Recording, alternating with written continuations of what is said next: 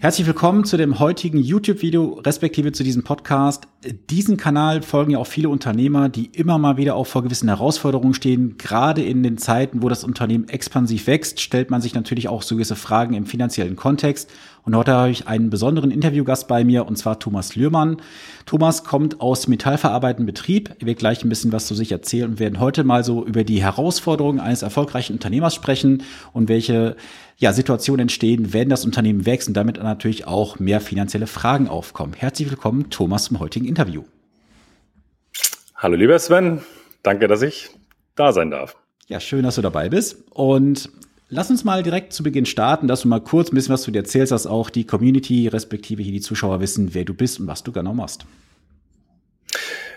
Ja, also grundsätzlich, für, mein Name ist Thomas Lührmann. Wir haben Metallbauunternehmen, Metallbau Lührmann GmbH, am Standort in Lage. Das ist in der Nähe von Rostock. Und wir produzieren Baugruppen aus Stahl, Aluminium und Edelstahl. Das machen wir jetzt seit mehr als 35 Jahren. Im Jahr produzieren wir so circa 400.000 Baugruppen mit einem Jahresumsatz von circa 10 Millionen. Und unsere Kunden sind ausschließlich aus der Industrie, kommen aus dem Maschinenbau großteils, aber auch aus den erneuerbaren Energien und aktuell haben wir 90 Mitarbeiter bei uns am Standort und wachsen permanent weiter und haben in dieser ganzen Wachstumsphase ja natürlich auch viele Herausforderungen, natürlich auch finanzielle Herausforderungen, gerade im Wachstum. Und ja, ich freue mich heute besonders auf die Fragen von oder auf das Interview mit Sven. Ja, Thomas, vielen Dank schon mal für die Einleitung. Du hast gerade gesagt, ihr habt 10 Millionen Euro Umsatz. War der Umsatz schon immer so wie jetzt gewesen oder gab es da auch mal Summen, die kleiner gewesen sind als 10 Millionen in der Vergangenheit? Absolut. Also ich bin seit 2007 im Unternehmen und 2007 da waren wir halt noch so 17 Mitarbeiter und der Umsatz war dann irgendwo was bei 2 Millionen. Also das hat sich dann auch, also mein Vater hat das Unternehmen 1986 gegründet und ist dann halt logischerweise alleine angefangen und so hat sich der Umsatz dann ja Stück für Stück gedreht. Aber so der, der Game Changer kam nachher tatsächlich erst mit dem Eintritt in die Industrie. Also bis dato, also bis 1999 war viel Privatarbeit und dann ging es näher los mit der Industrie. Und da kam näher so ein Hebel rein nachher nochmal, weil da ganz andere Möglichkeiten sind, die Volumen ganz anders sind. Und so hat sich der Umsatz nachher so permanent entwickelt, von 2007 halt dann von den zwei Millionen jetzt bis auf zehn. Und ja, mit dem Wissen von heute wäre das schon viel schneller gegangen. Ja. Was war denn damals der ausschlaggebende Grund für euch, jetzt in die Industrie reinzugehen? Du hast ja gerade gesagt, da gab es einen großen Hebel. Was ist das für ein Hebel für euch speziell in der Branche gewesen und warum gerade Industrie? Letztendlich war das ein Zufall weil mein Vater hatte einen Bekannten und der hat gesagt, Mensch, ich arbeite hier auf dem Flur vom Unternehmen und mach mal was für die, vielleicht, da kann mal was draus werden. Muss dabei herkommen, muss das hier vor Ort machen. Und mein Vater hat gesagt, Mensch, was soll ich da vor Ort jetzt machen? Und äh, aber ich komme, ich mach das mal. Und äh, so ging das denn los und mit einer Firma sind wir dann gewachsen und in, einfach auch mal, also das ist glaube ich so die der Grundgedanke dahinter, auch mal was zu tun und man sagt, Mensch, eigentlich, ob das jetzt Sinn macht, aber ich mache das jetzt einfach mal. Einfach mal machen. Und so ist da was draus geworden. Das, mit dem Unternehmen sind wir gewachsen, mit einem Unternehmen und dann immer breiter geworden. Dann kam Technik dazu und dann wurden auf einmal andere Kunden aus der Industrie auf uns aufmerksam und haben gesagt, Mensch, das könnt ihr auch, das ist ja spannend. Und so haben wir dann halt immer mehr den privaten Mann abgeschnitten und wirklich nur noch für die Industrie gefertigt und da uns wirklich spezialisiert. Okay. In der Industrie ist ja auch der große Vorteil, die Auftragsvolumen sind größer. Und somit entsteht ja auch dann ein gewisser Wachstum. Und zwei Millionen, machen wir uns nichts vor, ist ja schon mal eine Summe, wo viele Unternehmer heutzutage, heutzutage sagen würden, ja, würde ich auch gerne haben. Jetzt hast du skaliert auf zehn Millionen. Das ist ja schon dann auch achtstellig. Und da gehören ja wenige Unternehmen in Deutschland dazu, die überhaupt diese achtstelligen Summen schaffen.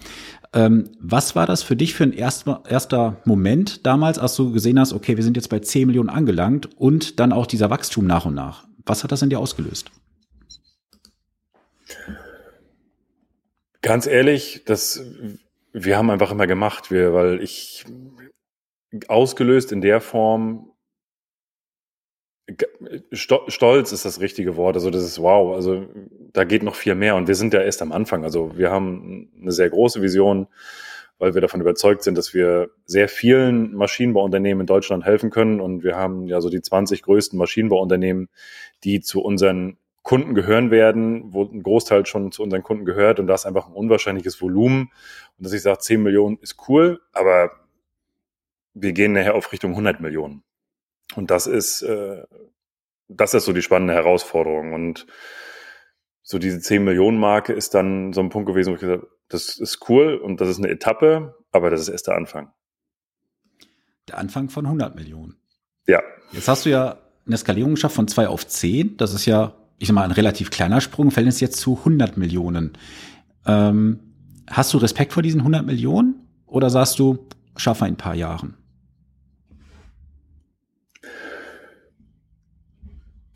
bin davon überzeugt, dass wir, also wir haben es hochgerechnet, auch mit, mit den, das, da hängt ja auch Produktionsfläche dran, auch unter anderem. Bis 60 Millionen ist das alles, ich will nicht sagen, relativ einfach. Näher, die 40 Millionen nachher nochmal on top bis 100 Millionen, das wird nochmal eine starke Herausforderung. Natürlich habe ich da Respekt vor, weil da sind so viele Sachen und wenn du so schnell wächst, da kommen so viele Dinge auf dich zu, weil die, die Anforderungen der Kunden, äh, Mitarbeiter, Einarbeitung, das rasante Wachstum in den Prozessen, das sind so viele Dinge, die da kommen.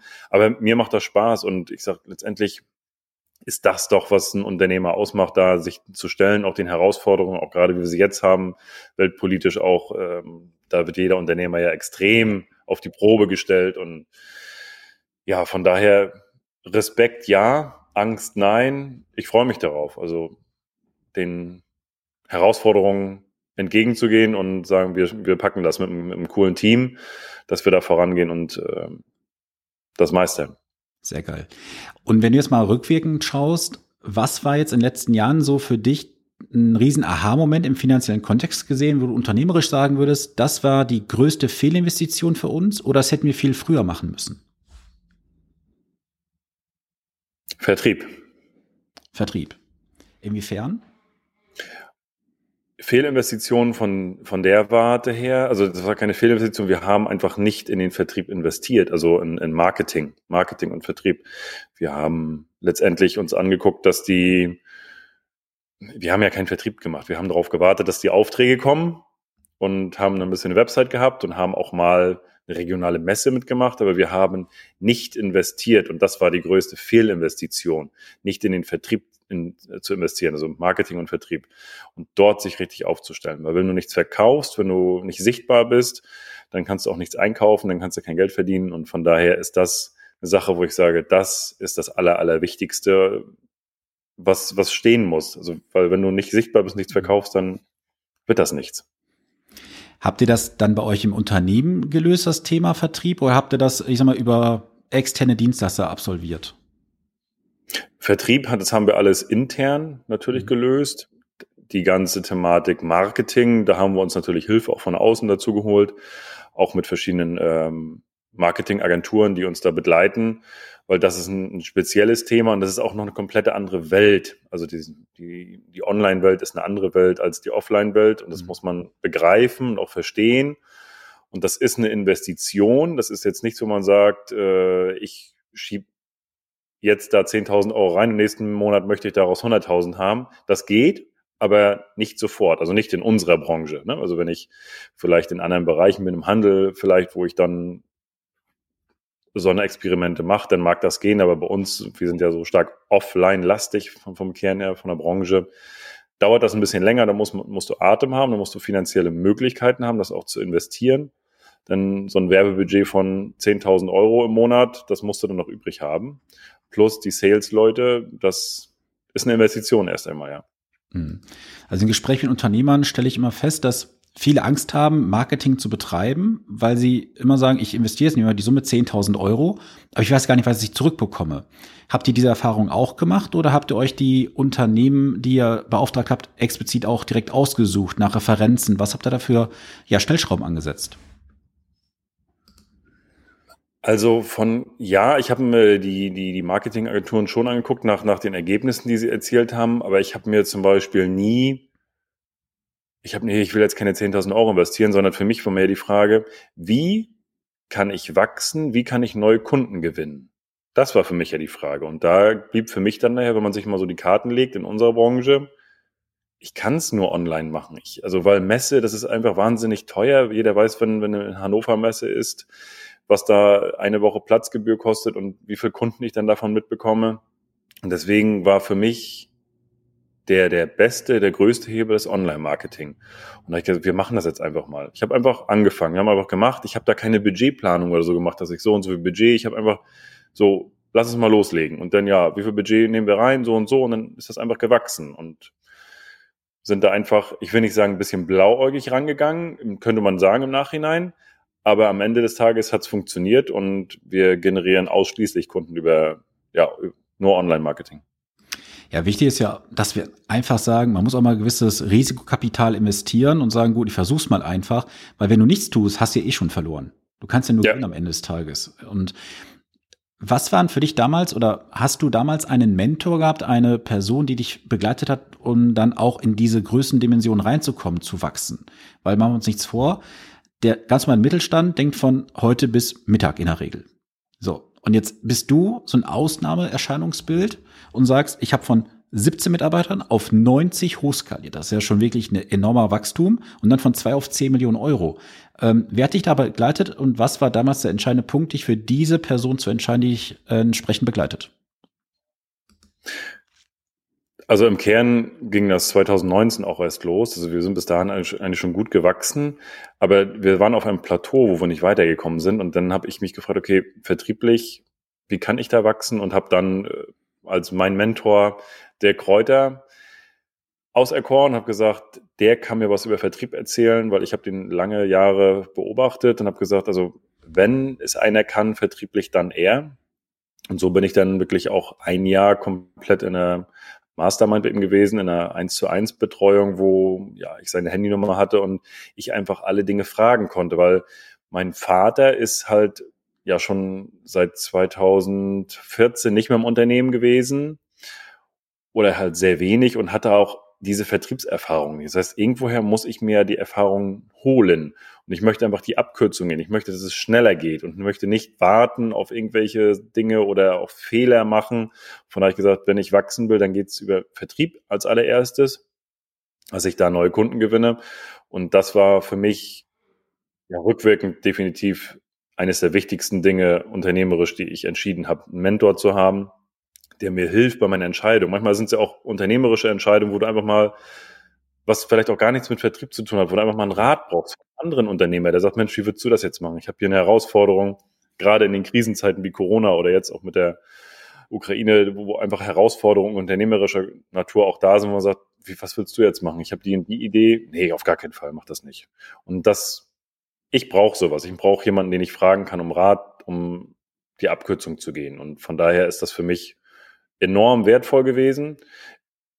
Ich bin davon überzeugt, dass wir verschiedene Mentoren brauchen für verschiedene Bereiche, verschiedene Lebensbereiche. Und so ist es immer wichtig, dass du, dass du einen Mentor hast, von dem du lernen kannst und auch weiter lernen kannst. Wenn wir jetzt beim Stichwort Mentoren sind, du hast jetzt gesagt, Dirk Kräuter. Wer wäre denn die beiden anderen Mentoren, die du jetzt einem Unternehmer, der wachsen möchte, ans Herz legen würdest? Das ist aus meiner Sicht vertrieblich, gibt es da keinen besseren als der Kräuter vertrieblich, vertrieblicher Natur. Und für die anderen Bereiche, also ich bin immer nicht so ein Freund davon, jetzt mehrere Mentoren gleichzeitig zu haben. Vielleicht für den privaten Bereich ja und für den geschäftlichen Bereich ein. Sonst wird es vielleicht zu viel nachher. Von daher Step by Step. So war ich jetzt ein Jahr bei der Kräuter in der Mastermind und habe dort viel gelernt wer mein nächster Mentor ist und Mentoren können ja, er ist trotzdem noch mein Mentor. Ich beobachte ihn ja trotzdem und lasse mich von ihm inspirieren. Nur dieses eins zu eins Coaching, wer der nächste ist, schauen wir mal. Also ich bin mir da auch noch äh, nicht sicher, aber auf jeden Fall auch, mal aus anderen Geschäftsbereichen andere Gesichtspunkte zu sehen. Das ist dort sehr wertvoll. Meine Frau zum Beispiel ist im Bereich Personal und die ist bei Christina Linke. Mhm als äh, Rechtsanwältin dort in der, in der, in der Begleitung. Und das ist halt auch sehr wertvoll. Und so ist es, glaube ich, wichtig, aus verschiedenen Unternehmensbereichen dort auch einfach die Abkürzung zu gehen. Das ist für mich immer so der, der entscheidende Punkt. Ich sage, ich guck, ich guck mir, suche mir Leute aus, die weiter sind als ich, die mir helfen können, auf die, aufs nächste Plateau zu kommen. Okay, dann stelle ich die Frage anders. Welche Personen inspirieren dich? Das ist ja jetzt wichtig, weil das würde ich ja gerne aus dir rauskitzeln, wen du so folgst, mhm. wer dich inspiriert. Also von der Inspiration her, wie gesagt, also der Kräuter ist Nummer eins. Mhm. Dann sehe ich auch bei Matthias Aumann, den verfolge ich auch sehr stark. Der nominiert ja auch sehr stark. Ich glaube, jeder aus der, der Unternehmer ist, hat ihn sehr wahrscheinlich schon mal gesehen, weil er halt auch ein extremes Wachstum hat. Also er wächst sehr, sehr, sehr stark und hatte auch im Recruiting, wenn er da 15, 20 Mitarbeiter pro Monat einstellt, das ist dann schon beeindruckend, wo ich dann auch mal so hinlausche und gucke und sage, wie macht er das? Also auch diesen Team Spirit. Also das finde ich schon, und das ist halt auch eine Größe, in die wir nachher auch reinrutschen. Und von daher ist das für mich auch sehr spannend. Und dann gibt's noch ein paar Leute wie Slatko Sterzenbach, Jörg Löhr, die auch sehr inspirierend sind, auch, äh, auch für mich, wo ich auch ja viele Mindset-Themen hernehme. Tobias Beck, der auch sehr stark ähm, vom Mindset her arbeitet. Das ist halt auch für mich immer sehr wichtig. Ja. Und mhm. sporttechnisch Andreas Trienbacher, also aus der privaten Ebene. Ja. Ja. Also ich kann Andreas persönlich auch nur empfehlen. Ich bin bei Andreas jetzt auch seit Juli letzten Jahres im, im Coaching und in der Begleitung. Und es macht sehr, sehr viel. Ich bin jetzt schon an einem Punkt angekommen, wo ich sage, geil, jetzt gab es so ein kleines Plateau, bin halt wieder zurückgefallen. Ähm, aber es ist wichtig, jemanden zu haben, der einen dann auch mal wieder so ein bisschen auf den Boden zurückholt und sagt, hey, alles easy, es ist halt jetzt mal so und mach einfach weiter. Weil es ist ja so, ähm, Thomas, wir Unternehmer haben ja auch mal Herausforderungen. Wir brauchen auch mal jemanden, der sagt, hey, es ist alles gut, wie es ist. So ist zumindest meine Sichtweise. Der sagt, mach einfach weiter, weil wir vielleicht aufgeben wollen. Weil wir sagen, ich habe jetzt schon zwei, drei Wochen das und das probiert, es funktioniert nicht. Ich habe da schon fünf Dienstleister durch. Man muss einfach an den richtigen kommen, der einen motiviert und auch unterstützt in dem Moment. So, und du hast ja auch schon gerade Namen genannt. Slatko Sterzenbach ist natürlich auch mega. Da empfehle ich halt jedem jetzt auch, der hier äh, das Video respektive diesen Podcast hört und sieht, mal zu schauen, es gibt von Slatko bei Gedankentanken wirklich sehr, sehr geile Auftritte. Das bekannteste Video, was ich jedem auch empfehle, ist, wo er bei Gedankentanken auf der Bühne ist und diesen Zucker auf diesem Rollbrett holt und sagt, so eine Coca-Cola ja. ist nicht schlimm. Leute, schaut euch das Video an. Es ist echt ein Mindshift in dem Moment. Und das war damals auch bei mir persönlich der Auslöser zu sagen, alles klar, jetzt wird geändert. Weil das sind diese kleinen Dinge, wie Slatko auch so schön sagt, so mal am Tag eine Cola ist nicht schlimm. Nur rechne das mal aufs Jahr hoch. Mhm. So, und das ist ja auch im unternehmerischen Kontext zu sehen. Wenn du einmal so einen Fehler durchlaufen lässt in Sachen Mitarbeitern, Produktion, das ist vielleicht jetzt aktuell nicht schlimm. Aber was passiert in drei Monaten, sechs, in zwölf Monaten daraus? Und lass uns vielleicht auch mal an dem Punkt mal auf ein Thema kommen. Du hast es gerade schon angesprochen, die C-Krise in 2020. Da war ja viele, ja, Unternehmen faktisch totgelegt äh, worden von Seiten der Politik. Wie seid ihr mit der C-Krise umgegangen seinerzeit? Hat es bei euch eine Auswirkung gehabt? Wenn ja, wie? Und wichtigste, wie seid ihr da im finanziellen Kontext durchgelaufen? Finanziell war das eine starke Herausforderung. Also vom, vom Grundkern hat uns das nicht getroffen. Können wir jetzt eigentlich, also so vom, das, was Corona gemacht hat, hat uns betrieblich eigentlich nicht so getroffen, außer eine Thematik und das sind wir haben halt mit einem Kunden einen Rahmenvertrag gehabt und dieser Rahmenvertrag, den haben wir abgeschlossen 2019 für zwei Jahre, also für 20 und 21. Und das war der, das war der Riesenfehler. Wir haben dadurch nämlich Preise schlucken müssen, die mit dem Materialpreis, da gab es noch keine Materialklauseln drinne. Und das hat uns schwer getroffen. Das macht dann auch schnell mal eine gute Million Verlust an der Stelle bei diesem Auftrag. Und das war schon herb, nachher das auch. Und da musst du halt in den Vorjahren gute liquide Mittel auch zur Verfügung haben, um sowas auch mal wegzustecken als Unternehmen. Die, das Learning daraus ist aber, und das ist halt auch, wenn du ein Netzwerk hast von Leuten, die erfolgreich sind, aus einer Mastermind zum Beispiel, wie es bei Dirk ist, wo ich halt auch jemanden kennengelernt habe, der hat gesagt, Thomas, kündige diesen Vertrag einfach. Ich sage, das geht ja nicht so einfach. Ja doch, sagt er, mach einfach mal. Sag einfach, du lieferst nicht mehr und zahlst dann die Vertragsstrafe. Ich sage, gut, dann mache ich das. Dann habe ich da angerufen. Ich sage, okay, äh, ich wollte nur Bescheid sagen, die Preisanpassung, die akzeptiert er nicht, aber ich muss von diesem Vertrag zurücktreten, weil sonst werden wir hier pleite gehen und von daher möchte ich jetzt, die, sagen Sie mir, was an Vertragsstrafe zu zahlen ist und dann sind wir raus. Das hat irgendwie zwei Stunden gedauert, da kam ein Rückruf. Ähm, sagen Sie uns doch, welche Preise Sie aufrufen und dann würden wir weitermachen. Und das ist so, wo ich gesagt habe, da ist es einfach verdammt wichtig, ein gutes Netzwerk zu haben von Fachleuten, die dir auch mal solche Tipps geben, weil sonst hätte ich wahrscheinlich irgendwie, ich weiß nicht, ob ich es geschafft hätte, noch ein Jahr durchzuhalten, aber das wäre schon hart an der Grenze gewesen. Das war für mich eine, eine ganz, ganz große Erfahrung, wo ich gesagt habe, es ist so einfach, warum habe ich das nicht viel eher gemacht? Einfach gesagt, nein. Weil das sind alles diese C-Krise, das sind ja auch alles Dinge, die nicht voraussehbar waren. Da sind alle Verträge kippbar. Aber wenn du dann einen Kunden hast, der so hartnäckig ist, ist das natürlich extrem schwer. Aber das war für mich, das war für uns eigentlich die eigentliche, der eigentliche Punkt in der Krise, ne? der uns getroffen hat. Und diese Geschichte, Thomas, die hat so viele Learnings, die du gerade in den letzten zwei, drei Minuten erzählt hast. Erstmal das Thema Rücklagen ist wichtig. Du hast gesagt, ihr hattet Rücklagen. Die Frage ist, wie lange kann ich davon zehren? Es ist klar, finanzielle Mittel sind irgendwann erschöpft. So. Jedes Unternehmen hat ja gewisse Kalkulation, Margen und daraus muss man ja Rücklagen bilden. Und ich kann dir sagen, dass viele Unternehmen viel zu wenig Rücklagen bilden. Das hat man ja auch in der C-Krise gesehen, wie viele auf einmal innerhalb von vier, fünf Wochen auf staatliche Subventionen angewiesen gewesen sind. Und du hast auch gerade diesen schönen Schwenk geschafft zur Mastermind von Dirk. So, ich meine, ist ja öffentlich einsehbar. Dirks Mastermind liegt inzwischen bei 150 plus ein bisschen was oben drauf, bis bei irgendwie 160, 170.000 Euro für ein Jahr. Jetzt überlegt mal, du hast gesagt, das wäre ein Nachteil gewesen im siebenstelligen Bereich, den du hättest schlucken müssen. Du hast durch die Absolut. Mastermind von Dirk irgendwas sechsstelliges, niedrigstelliges bezahlt und hast siebenstellig rausbekommen, faktisch. So, das ist ja ein Return, der ist enorm. Ja, Plus das absolut. Learning daraus in Zukunft, du kannst dich aus Verträgen lösen und zahlst halt eine Vertragsstrafe.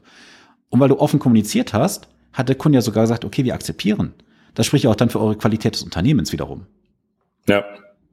Also das war für mich so ein, so ein Riesenpunkt, wo ich gesagt habe, ich sage, wow, warum habe ich das nicht eher gemacht? Und da war ich halt so, und das ist wirklich so, begib dich mit erfolgreichen Menschen, bau dir ein Netzwerk auf, kann ich da wirklich immer nur empfehlen, auch die, die dir einfach Impulse geben, die, weil wenn du nur in deiner eigenen Glocke bist und du hast ein paar, ein paar Freunde, die vielleicht nicht mal Unternehmer sind, dann ist das halt auch schwierig, A, vom Mindset und auch von, mhm. von den Erfahrungen her. Wen willst du fragen?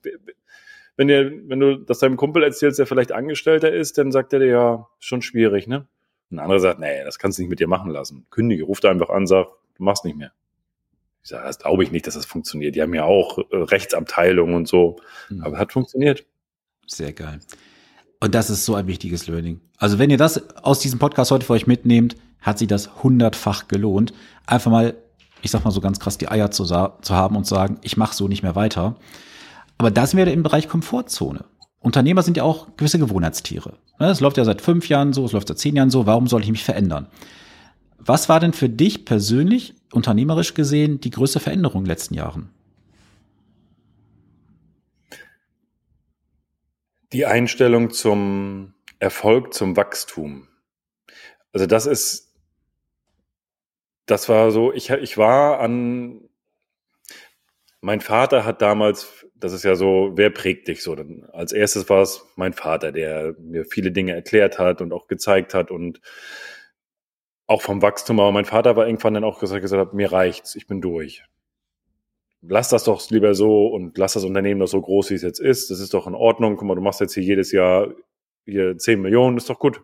Ist doch in Ordnung. Du kannst dir mehr als ein Brötchen kannst am Wochenende eh nicht essen. Ist doch fein. Hast hier 90 Mitarbeiter unter Lohn und Brot. Was, was willst du da noch mehr?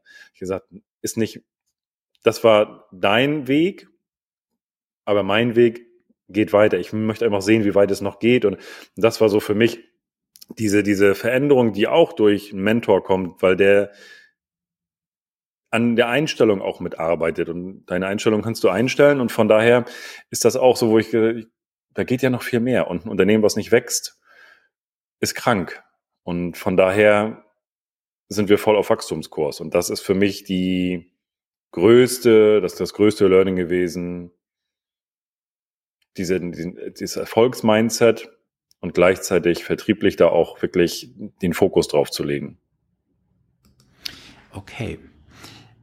Eine Sache kommt mir gerade in den Kopf, Thomas, und zwar folgendes. Wenn ein Unternehmen erfolgreich ist, möchte auch der Geschäftsführer und die Gesellschaft in der Regel auch davon profitieren.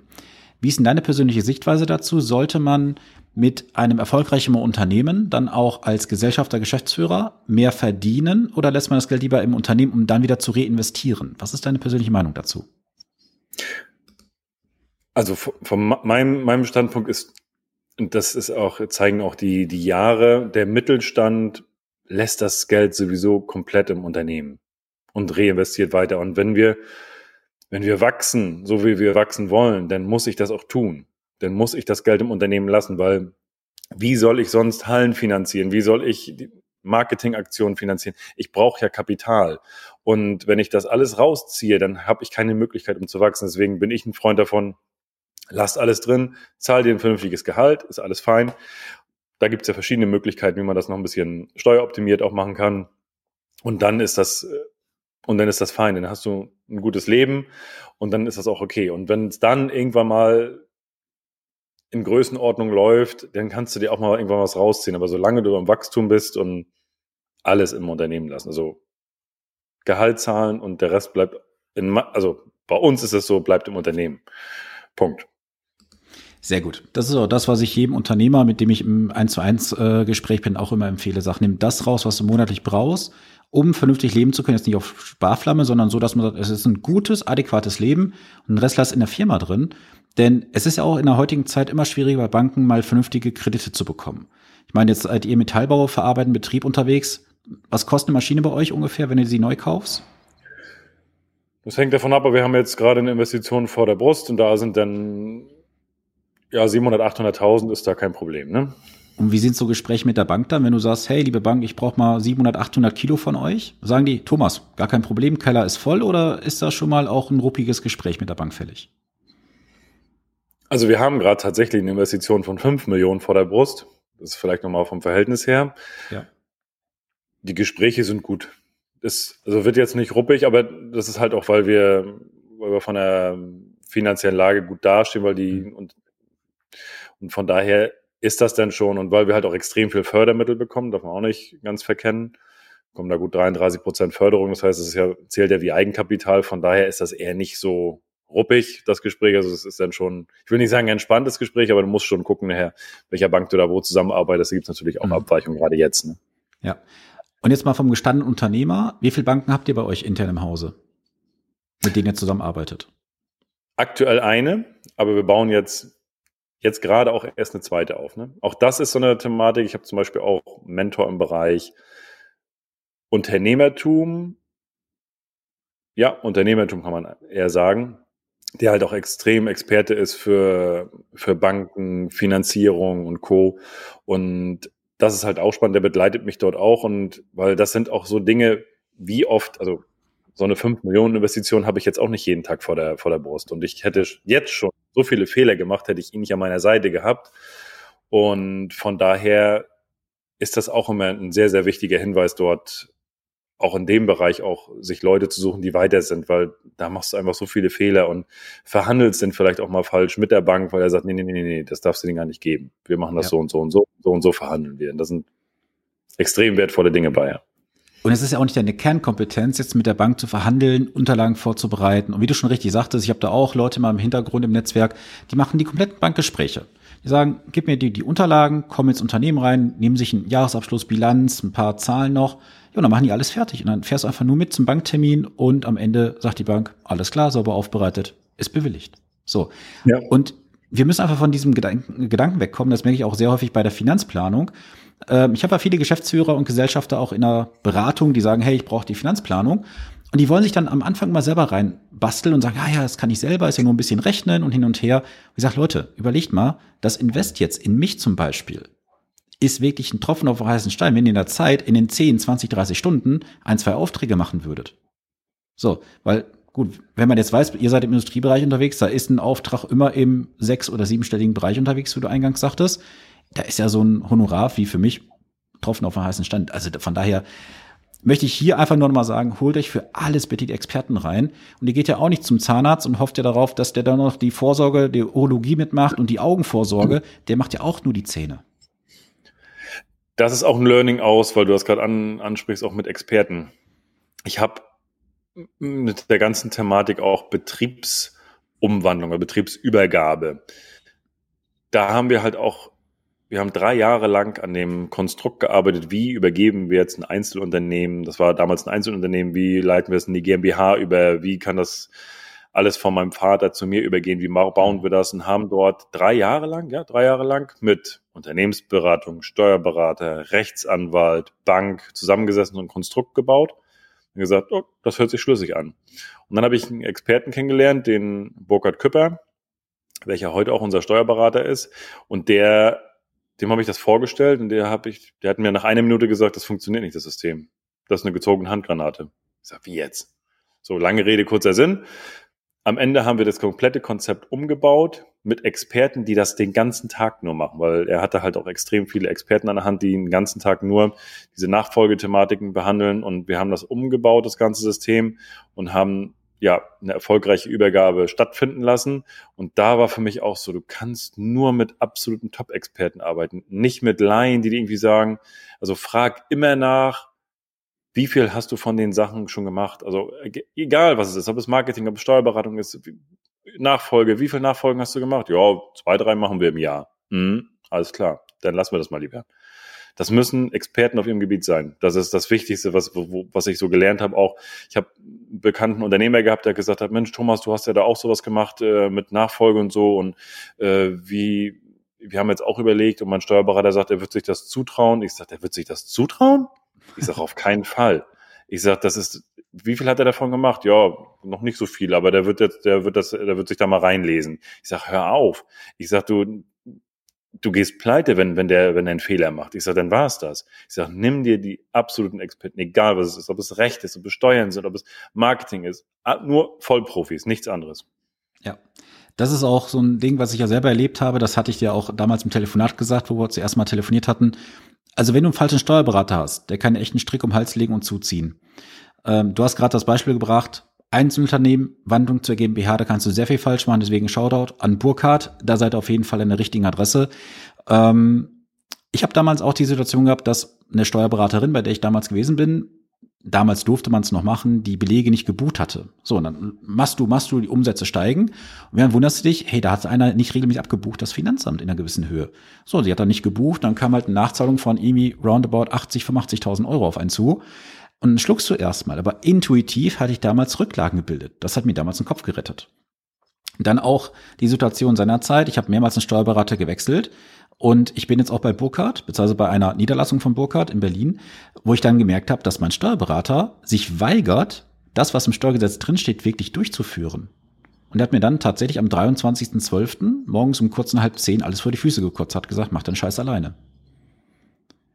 Also deswegen, so wie äh, Thomas gerade sagte, frag bitte immer nach. Wen betreut ihr? Wen habt ihr als Kunden? Wie oft macht ihr das im Jahr? Und wenn, wie Thomas sagte, jemand sagt, oh ja, haben wir mal gemacht, zwei, dreimal im Jahr machen wir's, haut ab. Sucht euch jemanden, der es tagtäglich macht. Weil es sind unternehmerische Entscheidungen, wofür ihr am Ende auch selber haftet. Punkt. Und da ist auch nicht mitgetan, wenn man sagt, ja, ein Steuerberater hat einen Mucks gebaut. Fragt mal nach, wie hoch euer Steuerberater für, ein, für eine Falschberatung versichert ist. Ich kann es euch sagen, im Schnitt eine Million. Und da reicht bei Weitem nicht aus, wenn so ein Unternehmer falsch umgewandelt wird in eine GmbH. Da kommen teilweise mehrere Millionen zusammen, die dann entstehen als Schaden. Also von daher da auf jeden Fall mal aufpassen.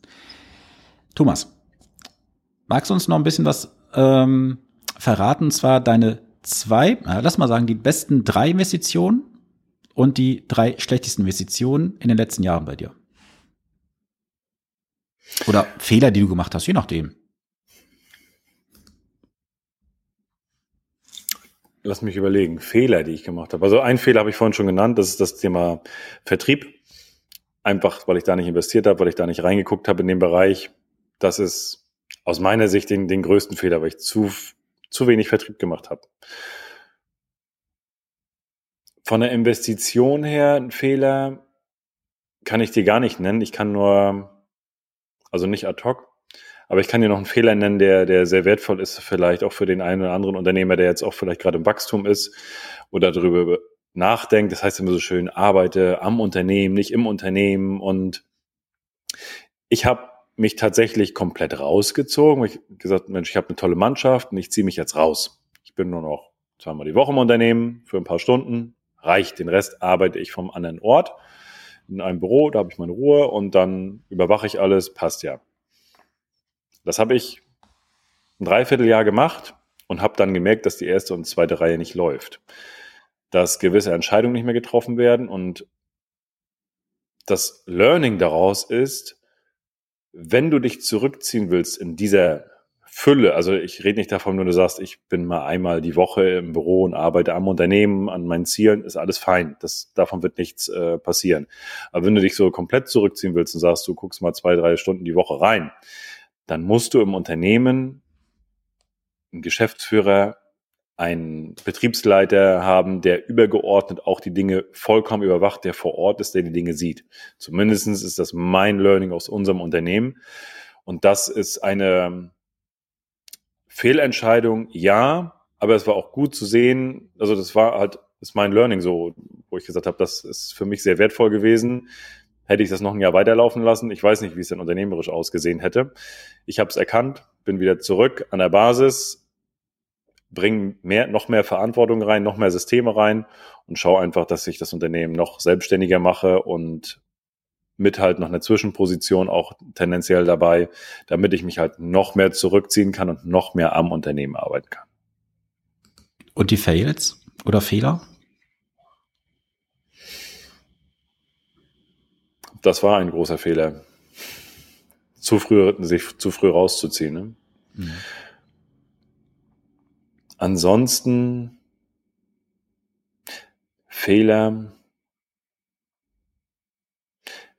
wenn ich, wenn ich so drüber nachdenke, wir haben auch mal in, in, in Software investiert, die, die auch sehr teuer ist, teuer gewesen ist, wo ich viel zu lange gebraucht habe, um die um, um, um das umzusetzen. Also das ist auch so so ein so ein Punkt, den ich völlig über nicht also nicht überschaut habe. Wir haben eine Software gekauft, die sehr komplex ist und haben die über, oh, ich glaube, vier Jahre lang eingeführt. Das geht aber alles viel schneller. Stelle Ressourcen bereit. Ich hätte von Anfang an Mitarbeiter dafür abstellen müssen, die nur mhm. das einführen. Weil den Benefit, den du aus dieser Software hast, wenn die richtig läuft, ist einfach so groß. Aber ich habe das in dem Moment nicht gesehen. Ich habe gesagt, ja, mach mal. Und dann läuft das immer so nebenbei. Und das war auch ein, ein Fehler, ja. Da zu wenig Manpower reinzugeben in mhm. diesem Bereich. Okay. Abschließende Frage habe ich noch. Ein Thomas Lührmann, ein erfolgreicher Unternehmer, wie ist Thomas Lühmann privat unterwegs? Also wie investiert ein erfolgreicher Thomas Lühmann seine Finanzen? Bist du jemand, der sagt Immobilien, Kryptos, Aktien? Wie bist du unterwegs? Unternehmen. Unternehmen. Es geht alles ins Unternehmen. Also ich habe ich hab tatsächlich, also ich habe eine, eine Eigentumswohnung. Das ist das Einzige, was ich privat tatsächlich besitze. Ich habe sonst ist alles ins Unternehmen gegangen. Da ist, ähm, wie gesagt, man muss auch dabei sagen, dass ich bis, ich war bis 2000, also ab 2014 bin ich Geschäftsführer und ab 2020 war dann die reine Geschäftsübernahme.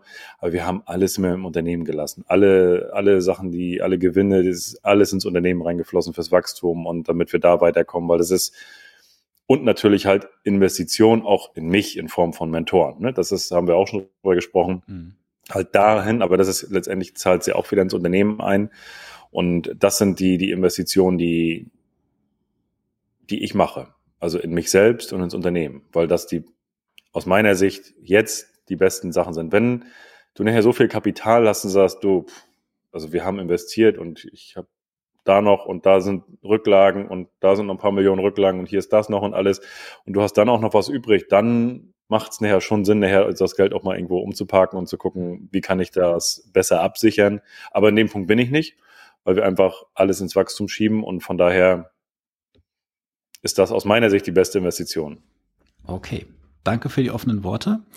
Und jetzt kommt die allerletzte Frage. Angenommen, wir würden uns am 10. Mai, wo wir das jetzt aufnehmen, 2042 widersprechen, Thomas. Wo stehst du 2042? Also in genau 20 Jahren. Wir haben unser Ziel erreicht, 2030, dass wir die 100 Millionen Euro Umsatz definitiv und 2042, das ist so lange hin, Wahnsinn. Auf jeden Fall kann ich dir eins sagen, werden wir einer der bedeutendsten Zuliefererbetriebe für den Maschinenbau sein. Ganz Deutschland kennt uns und wir werden unabdingbar sein für den Maschinenbau. Also jeder Maschi jedes Maschinenbauunternehmen, gerade die 20 größten auch in Deutschland, werden sagen, ohne Lührmann geht nicht. Sehr geiles Statement. Vielen Dank, Thomas, für deine heutige Zeit, fürs Interview. Ich erwähne mal, du hast auch einen Podcast, den werde ich unten in den Shownotes beziehungsweise in der Videobeschreibung verlinken. Hört gerne rein, da sind sehr spannende Personen drin, die ich persönlich auch kenne und auch schon mal hier und da gefolgt bin. War auch schon im persönlichen Gespräch, also die Menschen haben auch was zu erzählen. Hört auf jeden Fall bei Thomas rein. Und falls du Unternehmer bist und sagst, hey, mit Thomas würde ich gerne mal ein Vier-Augen-Gespräch führen, ich mal, da darf man dich auch mal gerne kontaktieren über LinkedIn, Xing, was auch immer für Portale. Du bist ein Unternehmer, der auch erreichbar ist. Sehr gerne. Ja, vielen Dank fürs Zuhören und Thomas, dir gehören dann die letzten Worte und dann machen wir hier das Interview zu. Ja, also vielen Dank, dass ich heute bei dir sein durfte und ich hoffe, dass ich dir als Zuhörer oder als Zuschauer ein paar Impulse geben konnte aus meiner Laufbahn im Unternehmen und setz um, sei fleißig, investiere in dich, ins Unternehmen und sei erfolgreich.